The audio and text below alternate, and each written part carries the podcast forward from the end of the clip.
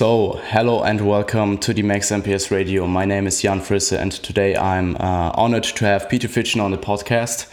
Um, I'm super excited for our discussion today. Um, we will first and foremost um, talk about your um, recent uh, season, um, then afterwards going into uh, this year's season for for your athletes, and um, we will also touch on genetics and bodybuilding and your um, experiences in your coaching and also the research that um, are related to that topic. So, um, hello and welcome, Peter. Yeah, thanks. Thanks for having me. Cool. So, um, real quick before we actually dive into today's topics, could you uh, could you quickly introduce yourself and talk a little bit about what you do and how long uh, you're doing it and um, what you what your service is all about? Yeah. So uh, I I've been, you know, lifting weights since probably about 2002. My first show was actually in April of, of 2004, so it's been a little over 17 years ago now. Um, I've dieted down six times over the years, did 13 shows, won my natural pro card in 2012, um, done, you know, some smaller mid-sized shows, kind of placed middle of the pack in those as a pro. Um, but I, I have gotten progressively better each time I've dieted down. Um, on the education side of things, I went to school for 11 and a half years, um, got a PhD in nutrition, a, a bachelor's in biochem, master's in physiology.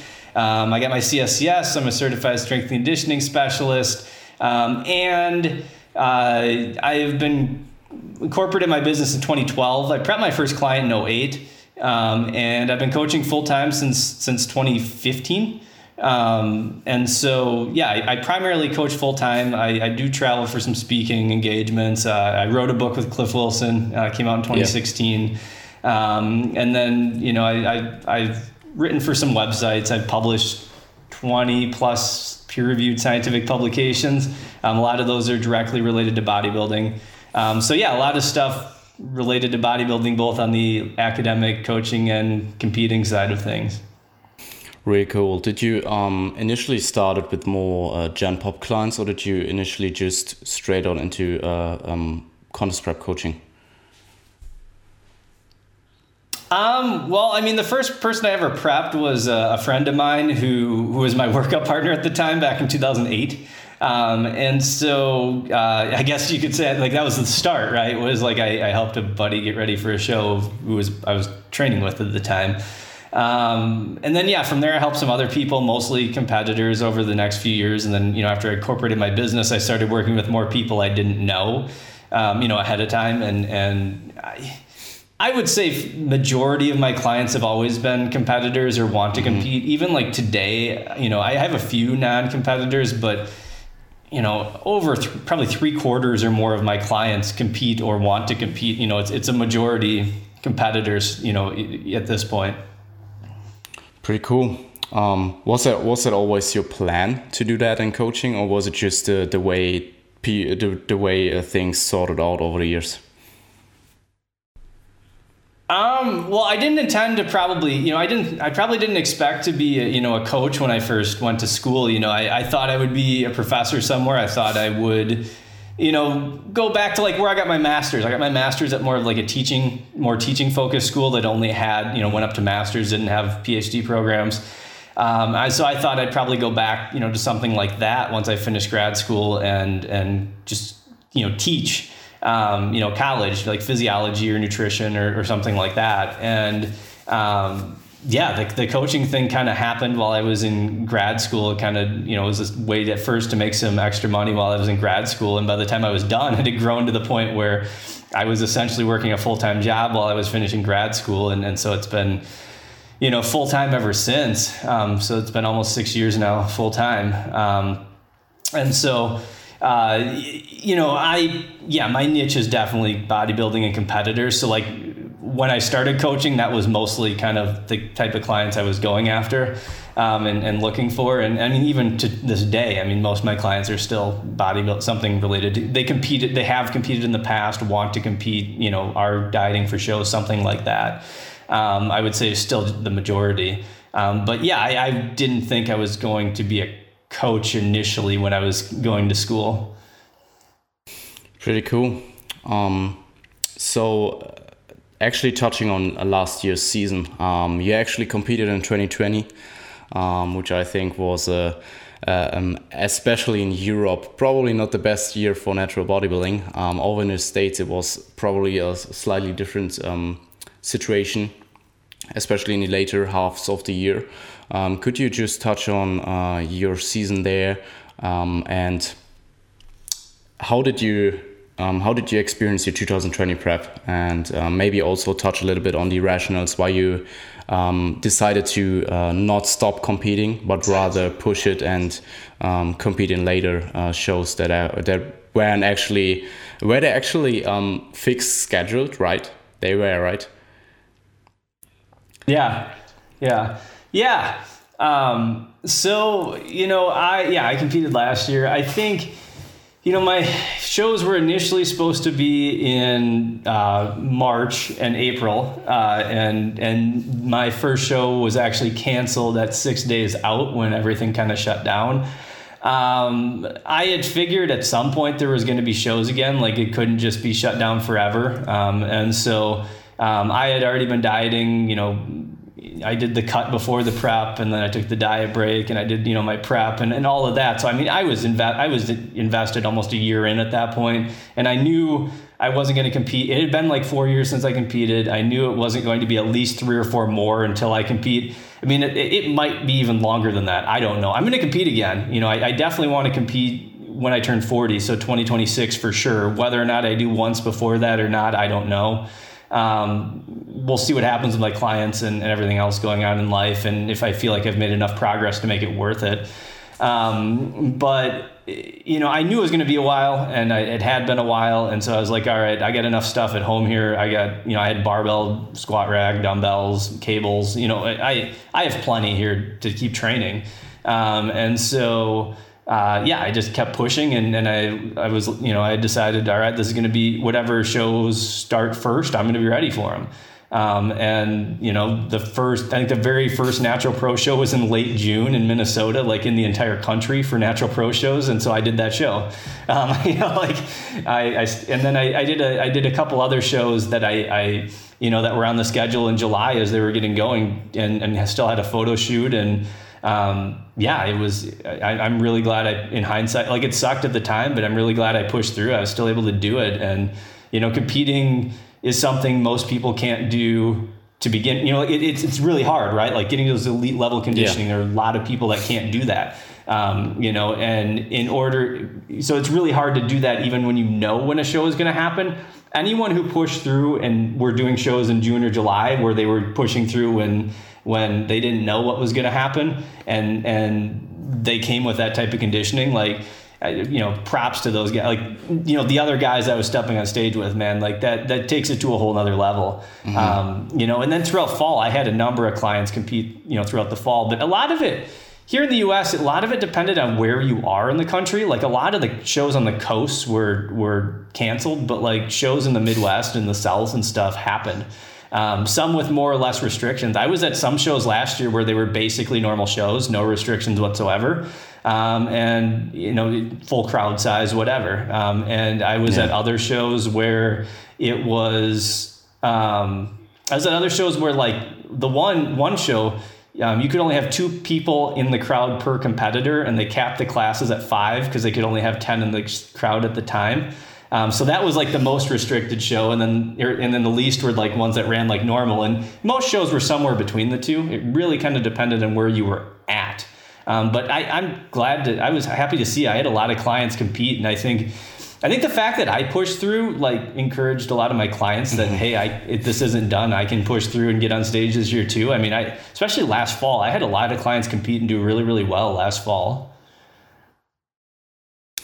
Yeah, um, it's interesting because it was it's such a different it was such a different um, scenario than for example or versus Germany and because the in Germany they pretty much cancelled everything in the beginning of the first lockdown even mm-hmm. before um, so there was actually no season in Germany um, there were like the UKDFBA and the mm-hmm. BNBF did their finals in uh, over in the UK um, which were also great shows. Uh, and I'm actually I'm pretty I was pretty impressed.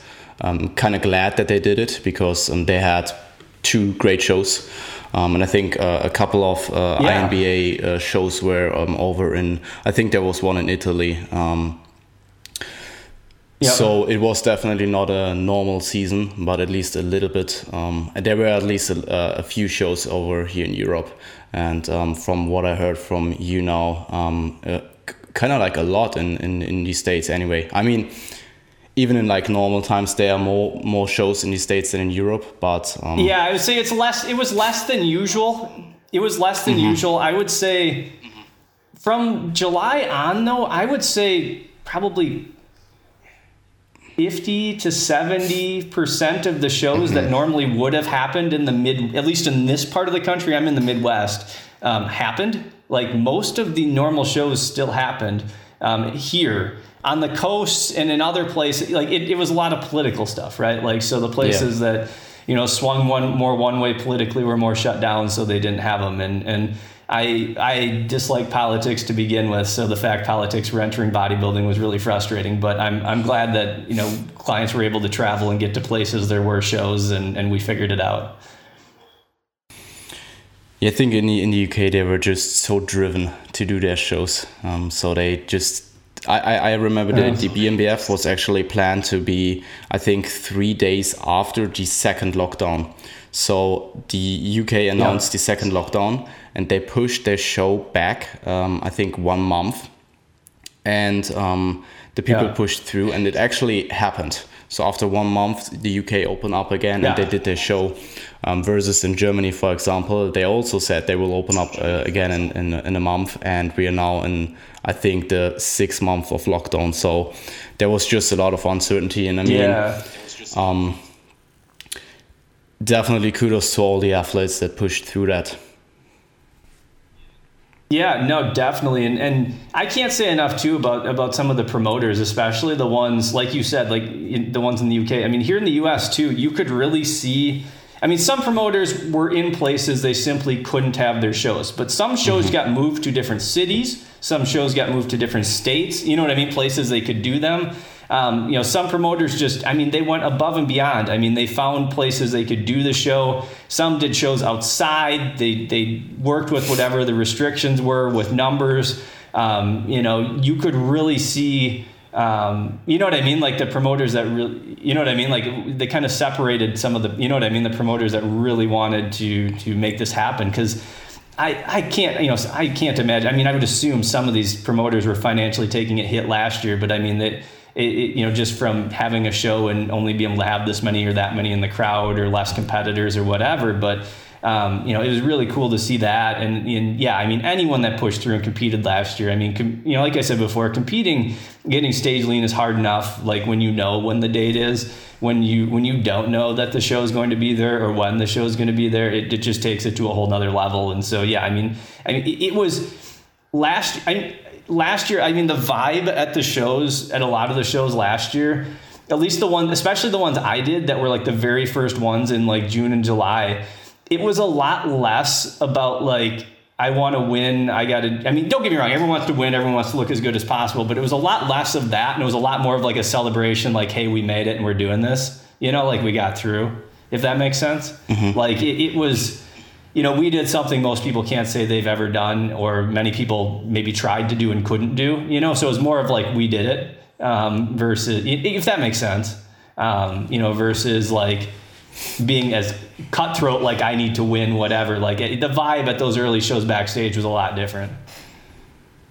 Yeah, I mean, um, that definitely sounds great. I, I only watched one live stream of the uh, of the UK DFBA actually, um, and as I said, in Germany there was basic, basically everything was cancelled. So for all the German athletes, at least, it, it wasn't it wasn't a season that they can actually try to at least do. Um, Yeah. Yeah. So, um, a, a question that I have for you: Did you actually conserve your look over those? Was it a two or three month period?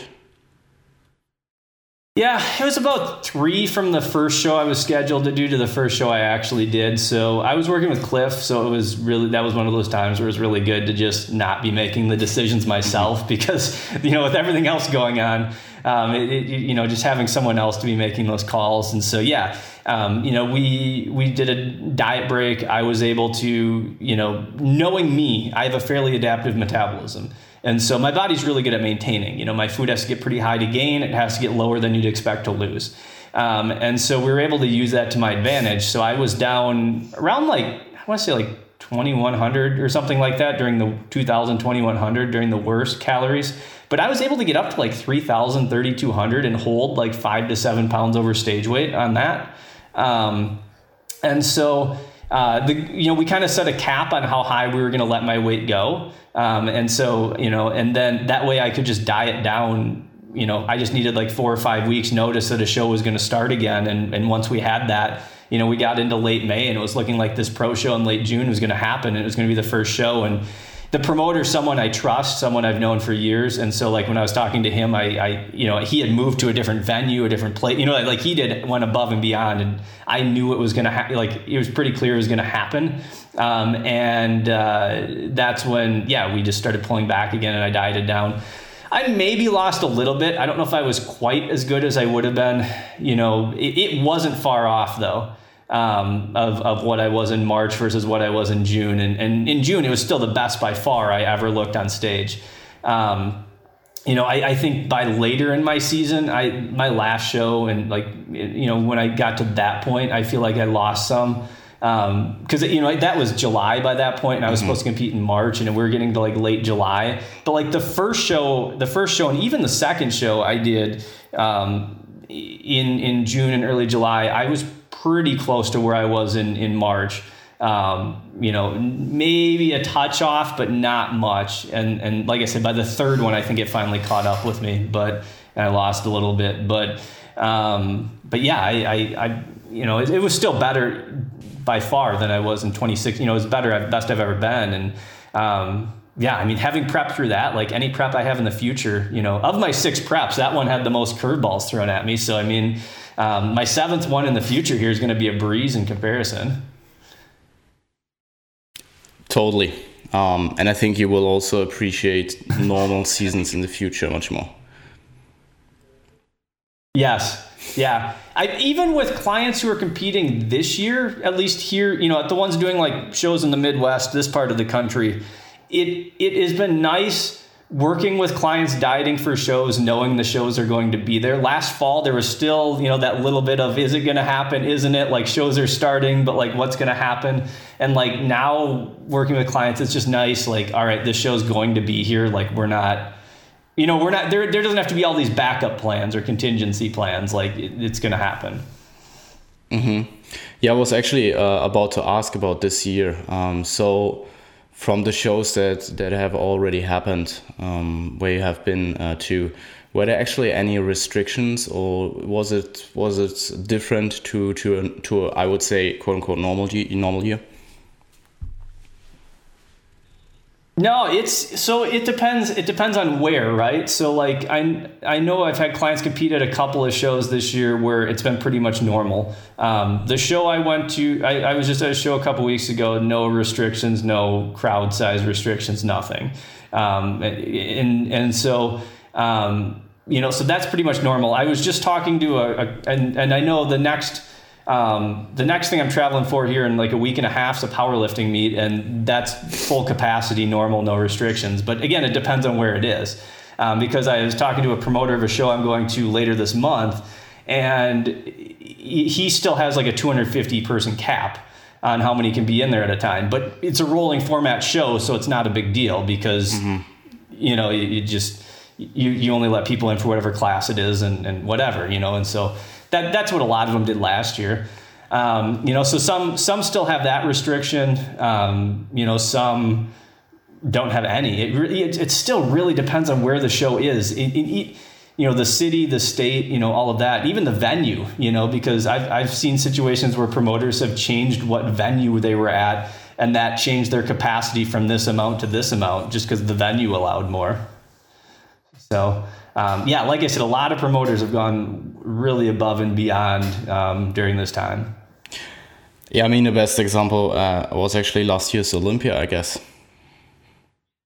Yeah, yeah, mm-hmm. yeah, yeah. Because I was supposed to be in Vegas, they moved it to to Florida. Um, I know they moved the New York Pro from from New York to Florida last year, IFBB, and then um, one of the NPC national shows I had a client do last fall was in I think South Carolina, and it was supposed to be in Pennsylvania. Um, so they they went and found places they could do these shows, and, and they still had them. Pretty cool. Yeah, I I, I know from uh, I know these three shows that I will attend in the next 10, 10 weeks that they will all be I think at at, at least the two and uh, like the the one in the Netherlands and the one in Germany they will have no audience um, in the Netherlands at least mm. they will uh, have their athletes tested I'm not sure if it's it will be the same with the GNBF but I would assume so um, and there is also only a certain amount of athletes allowed in total from for the shows yeah um, and also in the venue at a certain point of yep. time. Mm. Yeah, and they did some of that last year too. Like I, I went to shows last fall here, a couple where they they split into like you you you was only like men. There was like a men's show and a women's show. So the you you you know you only the men males were there or the females. You know, so that they could control numbers. Or they broke it into like three or four chunks, like segments, so that um, and then you know you were only there for whatever segment your your athlete was in, and you know what I mean. And, and they they did it that way. Um, yeah, I don't know. I, again, I I haven't really looked into this. I don't know where things are at with you know vaccines and stuff in Europe, but you know I, I here in the U.S. a lot of people are vaccinated at this point too, which I think has helped open things up a lot more too. And I, I don't know where. I think it depends on what country you're in in Europe. Um, I think some are further ahead than others, from my understanding. Um, uh, it finally goes. I, I think it finally goes in the right direction, but it took them quite a while. So um, mm. I think in the EU, EU they are splitting it up evenly, from what I've heard. But I'm mm. definitely mm. not into into uh, into vac- vaccinating into vaccination for all the different countries. Um, I'm uh, basically looking at Austria and yeah, um, I, Germany right now, and a little bit in the UK. Yeah, so that so that things yeah. When when things open up near you, yeah, hopefully soon. Yeah, I have a client over in, in the UK, and he keeps me keeps me updated a little bit on the situation over there um, with the vaccination and vaccination uh-huh. and and this obviously also the gym uh, situation. Awesome. Cool. Um, so I, I, I uh, would assume we, we touched on that topic today. Um, and we will now drive or dive into genetics in bodybuilding. Um, so I, I think you made a post. I'm I, I'm not sure if it was too recent, but you did a post on Instagram about genetics on uh, bodybuilding. And um, could you tell us a little bit more about interpreting that research um, that is actually related to uh, genetics in bodybuilding and how that can be applied? Yeah, so I mean, they've done studies. I, I, think the study I, I was talking about was a study where they took a good number of people, and they were they were all untrained, um, but they had them do arm curls and do like an arm curl training protocol for I don't remember how many weeks, like four weeks or six weeks or eight weeks, you know, something like that, and they measured differences in muscle size and they saw that some people didn't really grow at all. Some people had these massive increases and most people were somewhere in between. Um, and, you know, because there's a genetic difference to training, right? So some people, you see that in the gym. Some people some people pick up weights and start training and like a year later they could step on stage and contend for a pro card you know? And, and some people it takes them you know they train for two decades and and just to be competitive as an amateur you know? And and most people fall somewhere in between you know where where it's not either extreme. Um, you know everyone assumes they're like in the extremes you know? And, and most people aren't. Um, most people are pretty average.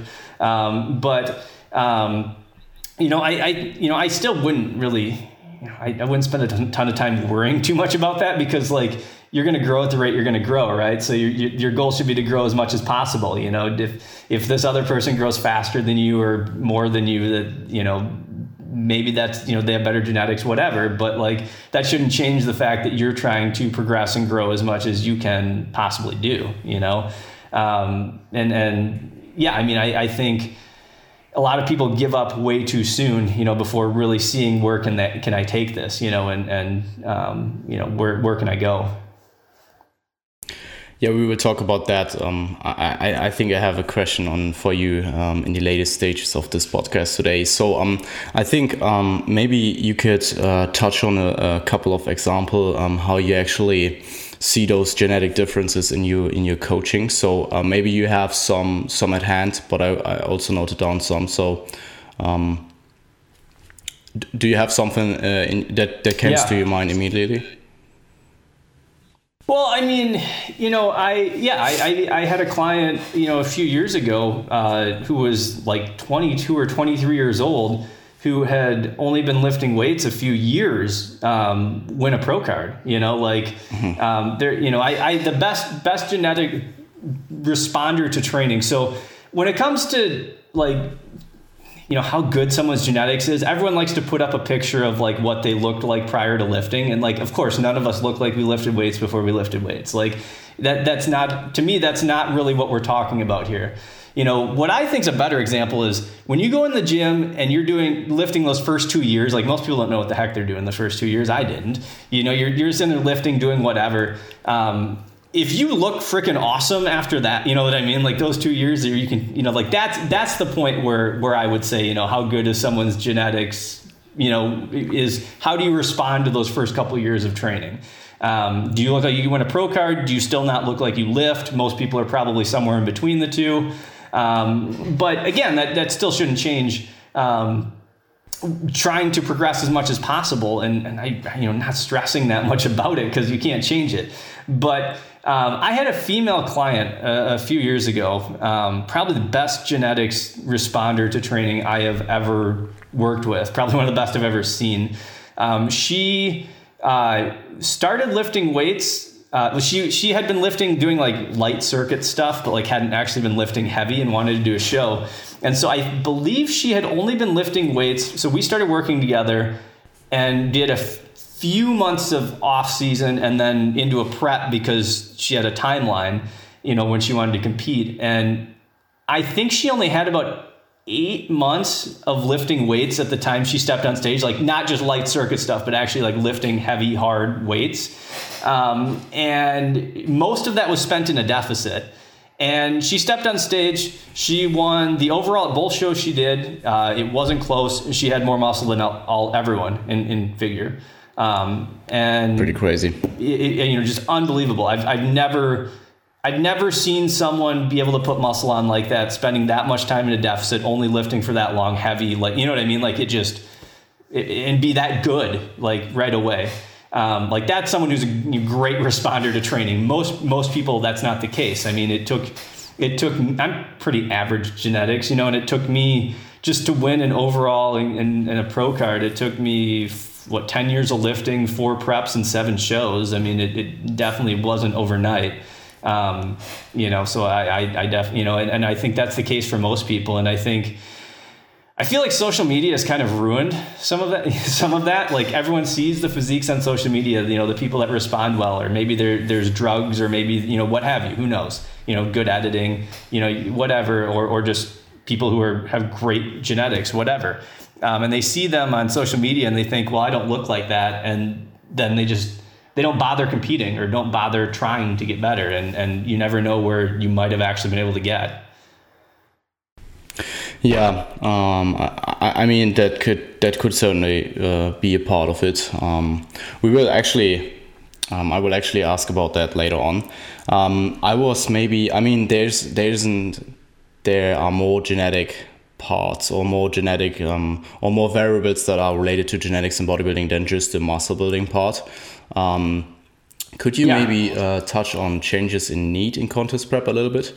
Um, because you actually stated that that study yeah. Um, where they overfed uh, twin pairs with like 1000 I think they overfed them 1000 yep. calories and they um, did, yep. especially between pairs they uh, reacted um, they reacted um, differently. Um, so you can actually see that that same thing yes. in, in contest prep, and you also touched a little bit on about how your uh, metabolism is really adaptive both in off season and in contest prep, and maybe um, how that differs to people that don't have that much of an adaptive metabolism. Yeah, yeah. So I mean, yeah, you're you're right. I mean, they've done studies in identical twins where their genetics are basically the same, and they've overfed them or they've had them do like dieting phases. And you see that the response is more similar in the twins. Like, you know, if one twin tended to gain more weight when you gave them a thousand extra calories a day, the other one did too. And if one tended to gain less, the other one did too.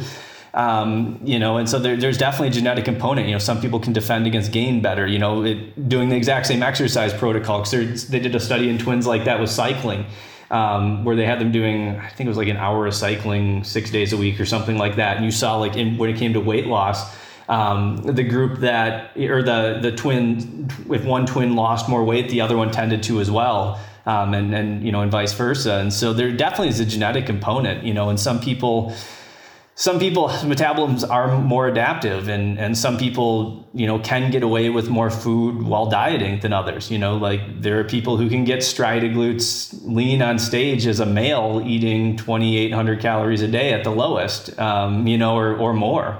Um, and there are others who have to get down to like 1500 calories a day um, or you know you know to, to get that lean. Um, you know two people can definitely have different you know needs for sure um, and yeah, even even someone's like the NEAT and the, the the metabolic adaptation side of things, you know, just because two people start prep at four thousand calories a day doesn't mean necessarily that they both end there. Like one of them might have a really adaptive metabolism and have to end up at like two thousand a day. Like that's me. My off season's like four thousand or a little above at the highest, you know, last off season, and I was at like two thousand at the end of prep someone else who starts at 4,000 calories a day who doesn't have a super adaptive metabolism might only have to get down to like 3,000, you know, by the end of prep. Um, you know, and so there definitely are differences, you know, and oftentimes though you, you know, I've, I've found that like the people who don't have adaptive metabolisms, maybe their food doesn't get quite as high during prep, but it doesn't have to get as proportionally low either. You know, it, it just doesn't adapt in either direction. Um, I have a client I've prepped a few times who, you know, off seasons like 25, 2600 calories a day. It's not very high. Um, but he, you put him at like 1900 calories a day and and it's like 1900 2000 it's like clockwork. Uh, the guy's down a pound pound and a half a week and and you know i'm someone who i see plateaus every few weeks during a cut. Like it, it's i'm always plateauing and it's like this you know but it, th- not in this case. This is someone you know who you put him at 1920 1900 2000 a day and he gets like 5 10 pounds over stage weight before we touch anything really um, you know, and so um, people people can really really differ for sure. And so I think it's just a matter of you know, and that, that's one thing I think a lot of people like to compare, right? Like, oh, well, I I was able to get stage lean without having to do cardio, or I was able to get stage lean on three thousand calories a day. And maybe you were, but that doesn't mean that everybody can do that. You know, some people might have to really go there. Like, you know, I, I always tell people like there's a difference between you know, if, you, you know, someone who's just grinding during a prep where food's really low and, and cardio is really high, there's a difference between doing that because you have to, um, because like that's what's required for you to get lean. Um, and, and there's a difference between that and just going there to begin with because you're prepping for a show and think you should be suffering. Um, you know, because you see a lot of people do that, you know, and, and, you know, and so, yeah, I, I, I like I said, I think you, you know each person and situation is different and and I, I really try to not you know I try to discourage clients from comparing their where they're at to like someone else or another one of my clients or something like that. Um, just because everyone's going to be different. Yeah absolutely. Um, I think I think a good point to make for individuality in coaching was also your post on uh, carb loading differences in certain people. So you had a post where you um, showed, yeah. I think, like 10 athletes or so from you um, and showed how on how yeah. many carb, uh, car carbohydrates they had loaded um, for a show. And I think it was a wide yeah. varying uh, range of, of carbs. Yeah, and I mean some of them, it, you know, that one's a little skewed because it would. I mean, don't get me wrong. There are people who load on way more carbs than others, um, and look better after way more carbs than others. But that one, that post, if I remember right, I just posted how many carbs they had the day prior to their show. Yeah, I, you know, so some of them where the carbs on. weren't super high the day prior. Maybe mm-hmm. looked better because we carbed them up midweek and then we kind of did a cleanup at the end of the week or you know or something like that. And some of them though it was just low the whole way and and that's where they look better. Um, i actually just sent out in the last two days i've sent out four peak plans for next week.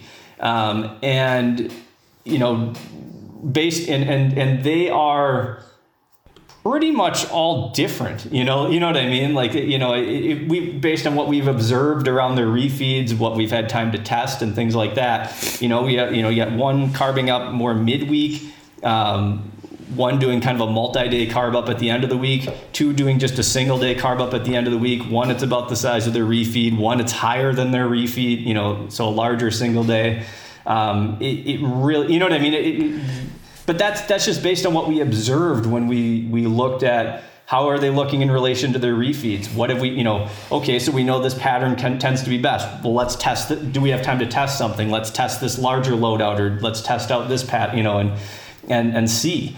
Um, and and so yeah it's definitely individual to what you observe and and where a person looks best. You know i you know i, I have i've had other people you know like i i went to school with um, who you know who do research now and, and like in, in, research labs and things. And I've had several multiple people ask me, you know, who's, who who run labs now about like doing some bodybuilding research or something related to peaking. And I was like, I don't even know where you'd begin. I mean, other than like surveying what people did, because I can't tell you why this person looks better loading in the middle of the week and this person looks better at loading at the end of the week. And I can't tell you why this these two people that are the same age, race, height, weight, gender, um, one needs twice as many carbs to visually look better than the other.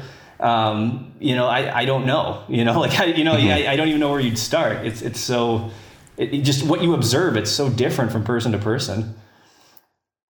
Yeah, I, I just thought um, that that post made a great case for individuality in coaching, and um, I mean the the the carb load bef- the day before is um, obviously heavily influenced on the on the peak week protocol itself. Uh, I mean, if you have someone on a on a, a rapid backload, that that person will obviously load with yeah. way more carbs before the show than a guy on a on a moderate front yep. load, something like that. Mm-hmm. Absolutely, yeah. And even even someone even someone who looks better after carbs, the amount of carbs they look better after could definitely you know mm-hmm. differ. So like maybe maybe two you know two people loading on a Friday one of them maybe it's not a very big load and one of them it might be a rapid backload you know and that's where they look best you know and and, and so that can yeah definitely differ um, and and i think it also differs what you're doing going into the load. You know, are you depleting? Are you just running regular days? Or in the case of, you know, if you if you've really reversed throughout your season and your food's really high, that load might actually need to be less because unless you're running a depletion, you're going to come into it less depleted, um, you know, than you than you were before. So it might not even need to be as large of a load if you're not as depleted going in. Absolutely, totally agree. Um, it's not 100% sure yet which topic I will cover with Cliff, but I'm pretty certain it will be peak week, uh, peak week and peaking. So um, I'm super excited for that one. Um, and he obviously had. You could you could ask him about when. Say he, he's good at that. I asked when I when he I because Cliff did my prep, and so when I when I peaked for uh, my I did an NPC show, and he you know we depleted me down, so I made a 154 pound weight class um, and and the weigh-in was at like 4 p.m. And I was on stage at like 9 a.m. the next morning, and we rapid backloaded. So I depleted and stayed depleted like till Friday at like 4 p.m. And I was on stage like I think in, like 17 hours later, um, and I put down over a thousand grams of carbs. Of I think he, I think I drank more Gatorade in those like 16 hours. You know, yeah. So you you you started the uh, no. rapid backloads 17 hours before you actually stepped on stage. Yeah, it was like 16 or 17 hours. Yeah. Um, so you know, usually when I do a back rapid backload with Cliff, we start at like 5 a.m. the day before, so I have like 30 hours or something like that.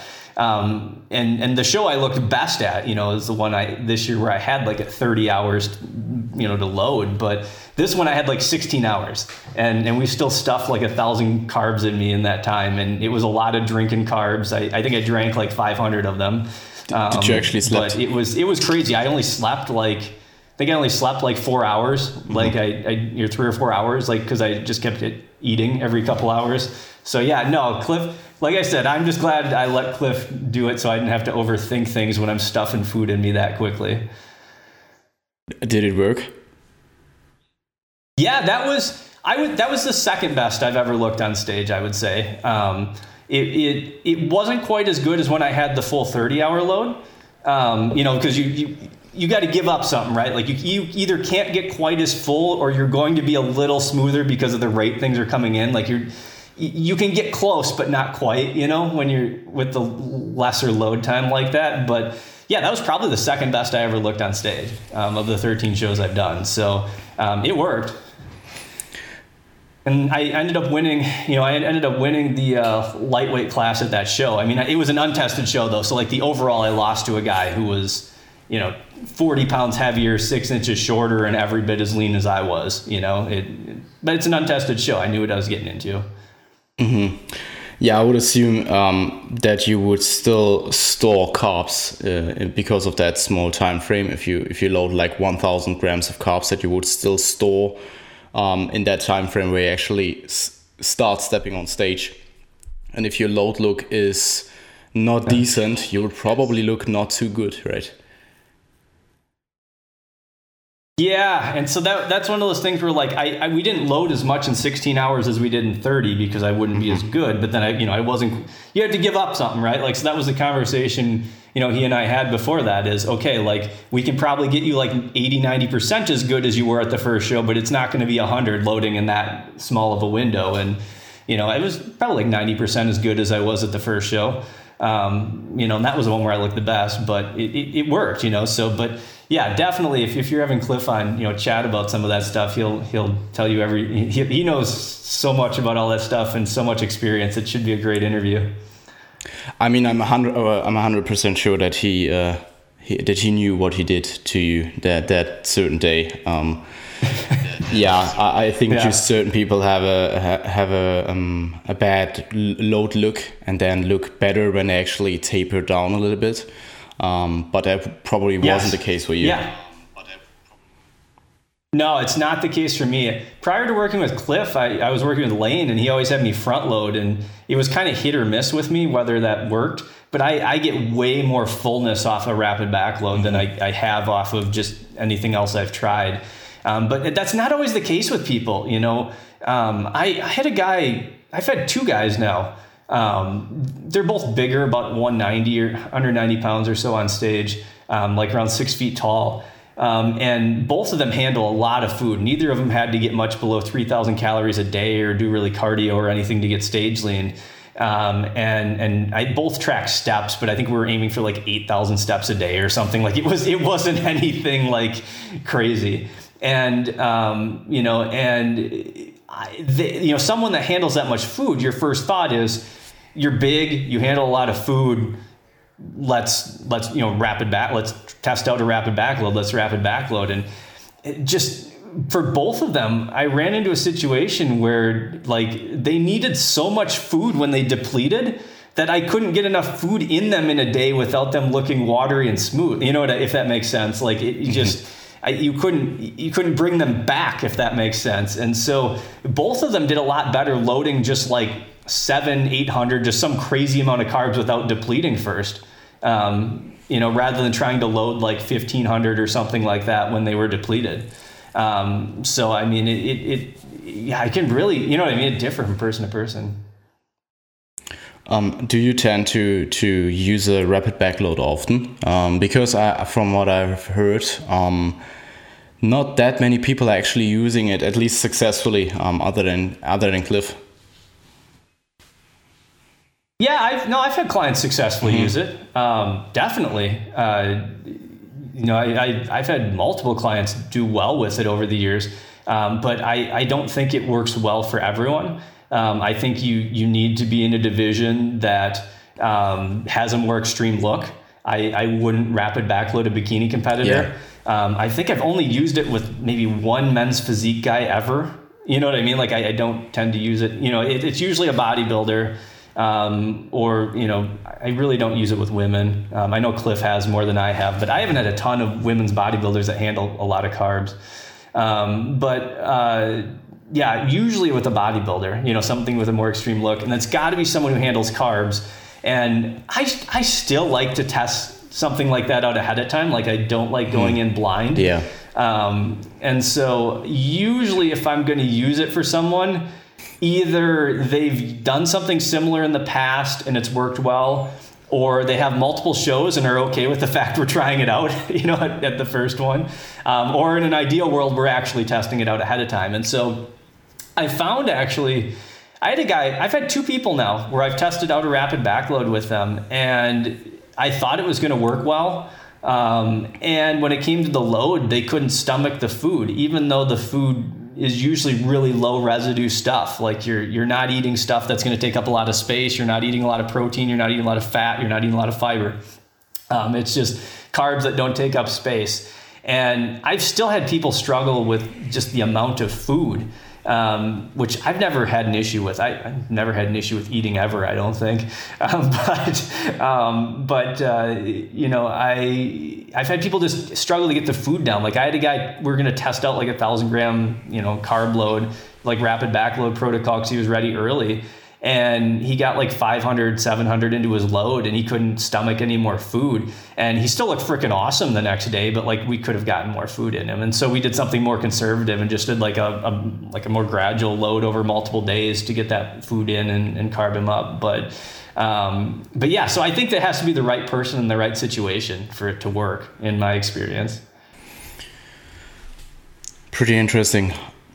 Um, so now following up, um, do you think, uh, in terms of the genetic part, do you think there's a genetic part in the uh, dieting process of contest prep itself? And if so, could you uh, elaborate on the variables and how they differ from person to person? Yeah, um, in the dieting process itself, I mean, it there definitely is in terms of you know how many calories someone can handle um, you may even see some differences in terms of some people doing a little bit better with a little more carb or a little more fat, um, maybe. Um, you know, you you also I, I see it a lot of times with how people handle refeeds and and how much refeeding someone can do. Um, some people you can give them this massive refeed and they don't see much of an uptick in, in weight and, and their weight goes down for the week and you know what I mean, and, and, you're making progress. Other people, you give them this massive refeed, and they see this massive weight jump, and it takes the rest of the week to lose that weight again, and they don't get anywhere. Um, some people, you can stack multiple refeeds together, and it's fine, and and they they keep losing and, and progressing. Other people, it doesn't seem to matter. Like a second high day after a high day, and it, even if it's a moderately high day, the second one causes like a crazy spike in weight, and it takes them the rest of the week to get it off. Um, and so there's some differences there too. I don't exactly know why. You know what I mean? Like that's one where I don't know for sure why, but like I, I definitely have seen it in terms of like refeeding pattern and size of refeed can definitely differ from person to person. Um, and some of that too, some of that is how they actually respond, and I think some of that is also like there, there's probably a real phys- physiological difference in response, but some of it I think is psychological as well. Um, when it comes to uh, how adherent are they staying when you give them some more food, um, or uh, is you know for some people giving them more food helps them stay more adherent during the lower stretch in between refeeds. Um, so I, I, I probably is some combination of all of that, but it, there definitely is a difference from person to person. Like I can't universally say, yeah, you're just going to respond really well if you have two times as many carbs on a, on a refeed day each week. Like that might be the case, that might not, you know, for a person. So um, you you now touched on um, differences in uh, um, in outcome with uh, different uh, nutrition uh, interventions. So, do you actually think there's a because I thought you may touch on, uh, like, for example, the body fat settling range and how that differs from person to person, and how that then maybe that maybe does. influences your yeah. um, your uh, your. I mean, it will be influence your contest prep. So, if you're a really lean person, you probably have an Absolutely. just don't have to lose so, so much weight versus a, a person who has a relatively high uh, body fat settling range. Yeah, yeah, no, absolutely. And so, you know, I think a lot of times people will say, well, so and so only maintains this far over stage weight. That's where I want to sit in the off season, right? Like, you know, whoever on Instagram is, is only 10 to 15 pounds over stage weight. Um, you know, there, there aren't many guys who can just sit 10 to 15 pounds over striated glutes and feel good and be, mm-hmm. you know, normal. That, that really doesn't happen very often. And so we, yeah, we all definitely have different body fat, you know, set point ranges where, um, you know, some people, you know, you might need to be 25, 30 pounds over to feel good and, and have everything normalized in terms of hormones, metabolic rate, your, you know, how you, your hunger, energy, strength in the gym, all of that. Other people might feel good at 10 or 15 pounds over. Um, and I think too, it, you know, body fat distribution pattern difference from person to person also. Uh, so yeah. two people who are 15 pounds over stage weight might look different. Um, Cliff, Cliff and I, Cliff posted something of me and him a few years back where we were both like 20 pounds over stage weight. I could still see my abs, but my lower body was not lean. And he couldn't see his abs at all, and he still had like lines in his glutes, you know? And so um, you know, at the same amount of weight over stage, you know, so where people put weight back on uh, can definitely differ from person to person. And, and so that that's actually gotten me into trouble in the past, the fact that I don't hold much in my midsection. I do a little more now that I'm getting older, but like I still don't hold as much in my midsection as most people. And so when I was younger, I used to have people tell me, oh, you're still lean. You can just keep bulking. Like you can just keep gaining. You're, you can still see abs. You know, I, I you know, I'm 40 pounds over stage weight. You know, and oh, you can still see your abs. You can keep gaining. It's like, well, no, I mean. I, and that's how I ended up, you know, 60 pounds over at one point. And so, um, but, um, but uh, you know, you know, the body, the body fat's still there. It, it just might not be on my midsection. And so, yeah, I think you know, body fat distribution pattern plays a role. I think where someone's body fat settles at plays a role. Um, you know, you know, some people just can maintain and function well closer. And I think too, just because you hit that minimum body fat where hormones are good and like where things are normal again, right? Like and you can handle some food and whatnot. Just because you hit that minimum doesn't mean like that's the best place to stay. That's probably just the lowest your body fat should be in the off season. Um, you know, if you're trying to gain size, like you might need to let your body fat drift up a little bit. Your body weight might need to drift up a little bit. Like I'm not saying 60 pounds over, but you know, if if 15 pounds over is like kind of that bottom point for you where hormones are good, metabolic rate's good, all of that, I, that's not where you know what I mean. Like that's not that's not meant to be like that. To me, that's not the best place to sit all off season. That's just like the minimum amount of fat you have to have on you to like be in you know in a good spot. Yeah, pretty interesting. Um, I, I think it may also um, influences hunger and appetite in certain people. Um, and yeah, I, I, think from what I observed and talked with uh, with uh, competitors and coaches. Um, usually it gets easier from prep to prep in an individual, but it can vary extremely from yeah. individual to individual. So I had people in the first prep literally dying out of from from lethargy at the end, like they could literally not do yeah. anything. Um, and then you have people that uh, do their yeah. prep and are relatively fine. I mean, they will probably still uh, still uh, still feel it, but not to the to the degree where you have like a complete deaf face and don't want to talk to people and just are uh, super lethargic all the time and slow and stuff like that. So um, I definitely find that uh, difference in people super super interesting.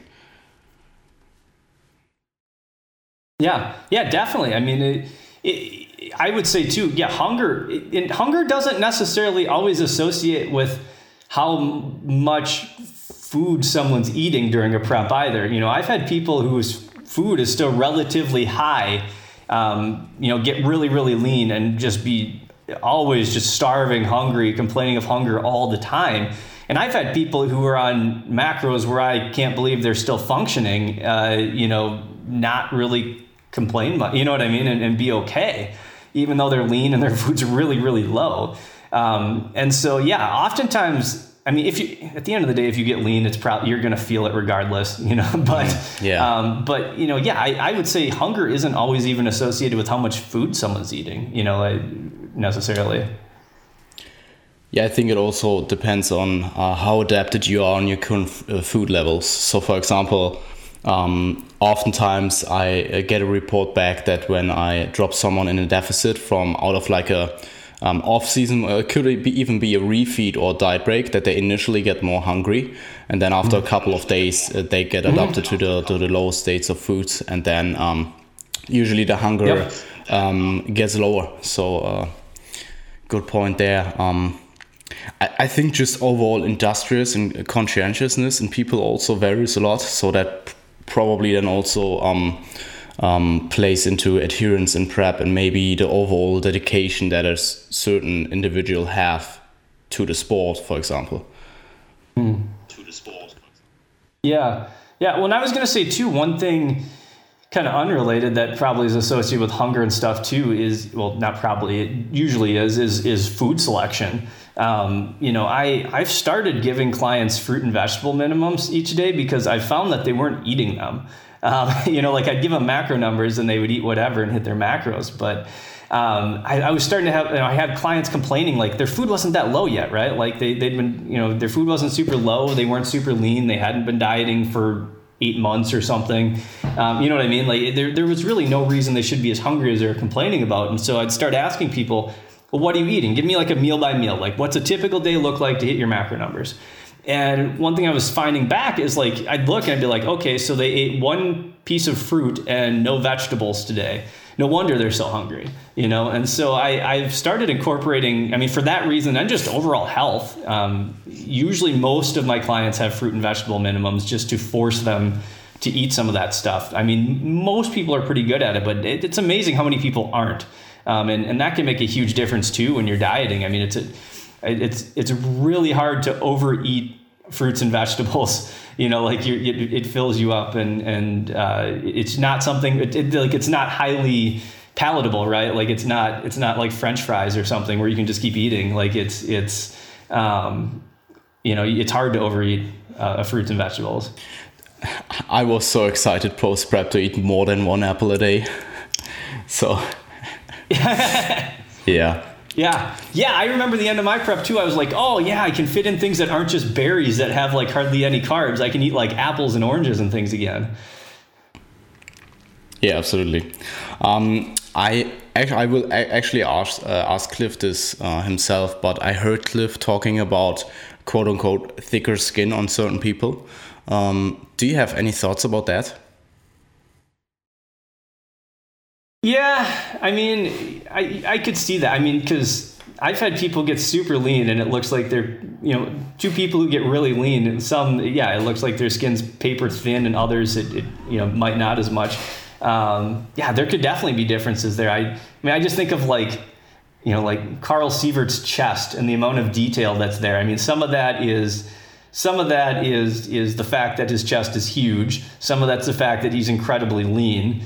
Um, some of that's a fact he's carved up really hard, so you know glycogen stores are filled and muscles are pushing out. You know, some of that he's pumped up and, and all of that. But some of that probably too is just yeah, he doesn't. You know, the skin's right on top of the muscle there. Um, you know, it, it's crazy.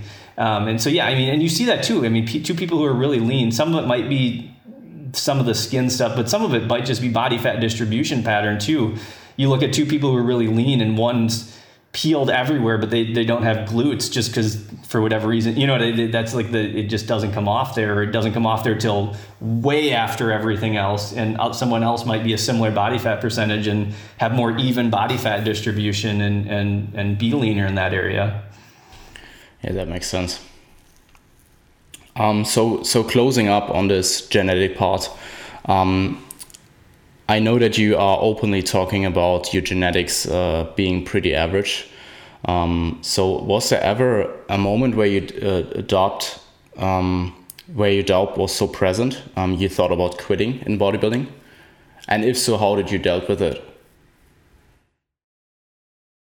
Yeah, I, I don't know. I mean, I I don't know because like okay, so my first show, I did my first show in 2004, and I'd been lifting like two years. And if you look at my pictures from like before my prep, I was the guy who lifted two years, and it doesn't really. I mean, maybe it looks a little like I lifted, but not really.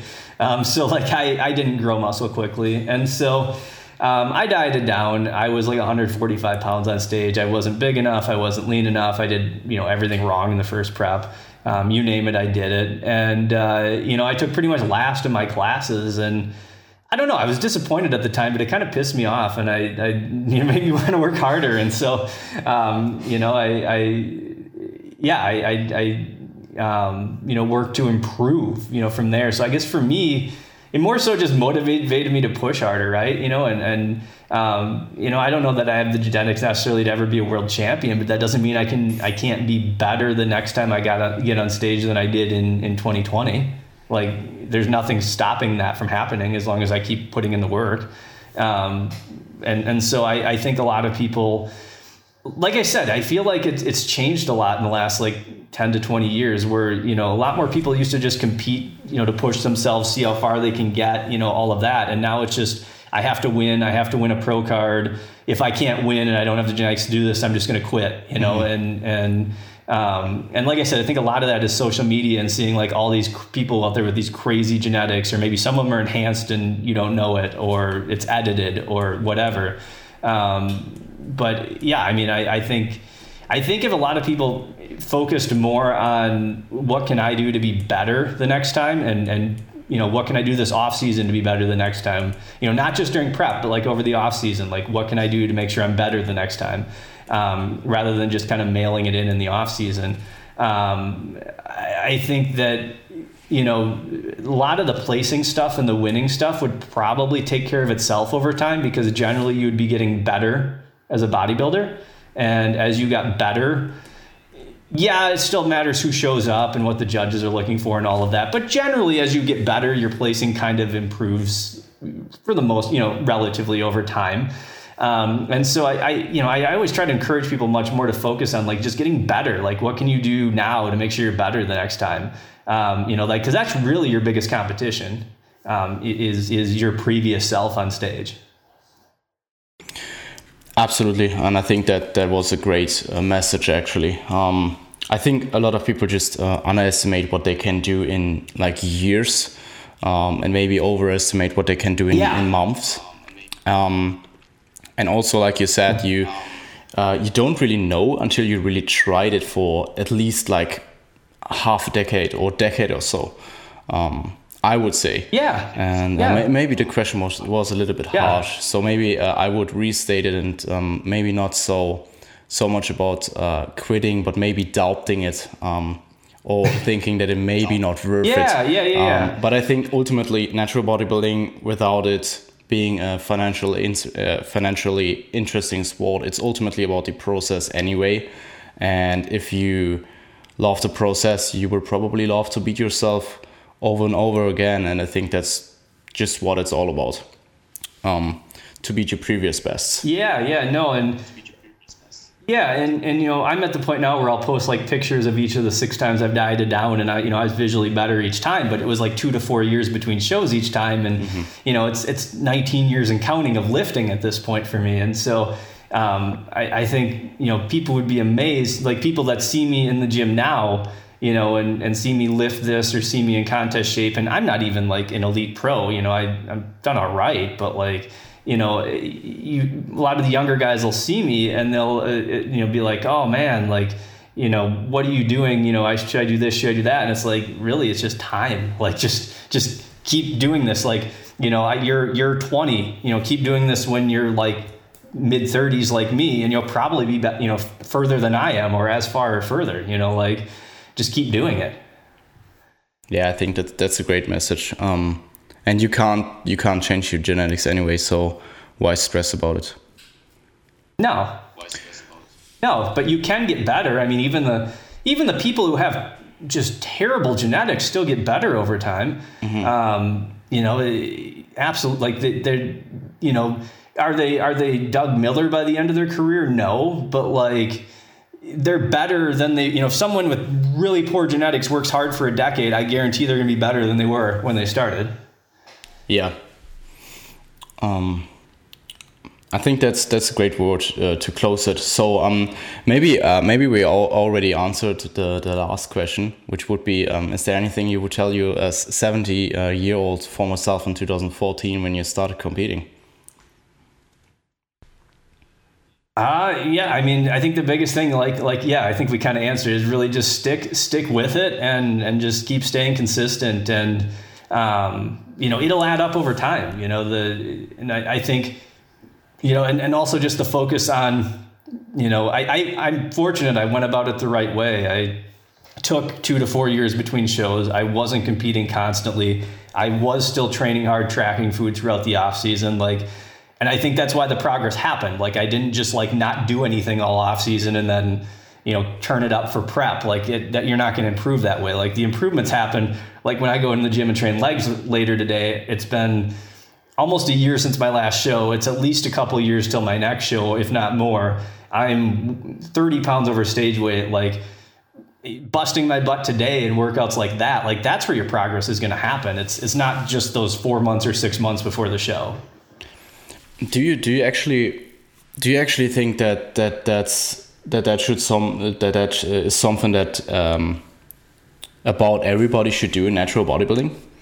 Um, to to wait for two to three years before competing again, um, because I was the same opinion and I'm still am to a certain degree, but I also see a lot of people doing great competing every year, and I think um, as we talked about. Uh, Brian a little bit uh, a little bit before uh, we actually started the podcast. Um, he yeah. was competing, I think, um, for ten years or so straight. Every pretty much every um, year, but he was already at a high level. He was already at a high, you know, at a really high level when he was doing that. Mm-hmm. Um, like he was winning world. I mean, if you're winning your class at worlds, like go back again, you know, and and um, you know, like if I think someone older, someone further along, um, you know what I mean, like I who's more advanced, I, I think competing more frequent is probably fine. Um, I, I think for most people though to see visual change, you know, someone who's not as genetically gifted or not elite, um, really to see visual change and who's been training for a while, like isn't just in their first couple of years of training. You know, you, you really don't, you know, you see the, the big visual changes when someone takes a couple of years away and comes back. Um, you know, even if it's just you know two years or you know like just taking a year off between shows or something. You know what I mean? Like yeah. competing this year, but then not competing until 2023 or something like that. You you know or 2024. Like that's where you a lot of times see the big changes um, in people. Not that you can't change in less, but a lot of times it's it's like I said, people usually with either better genetics, newer to competing, younger. Mm-hmm. Um, you know, not you know, it, but yeah, I think someone who's further along, I don't see why not. I mean, I, you know, Carl Sievert's a great example. I prepped him in, in 2019 and he took, he won a, won a, won a pro show, took third at IP Worlds. And he said to me, what do you think about me prepping again the next year? And I said, I think as long as you stay a little bit leaner in the off season, we can go for it. Like you're already right there. Like, you know, you're already at an elite level. Like, let's go for it.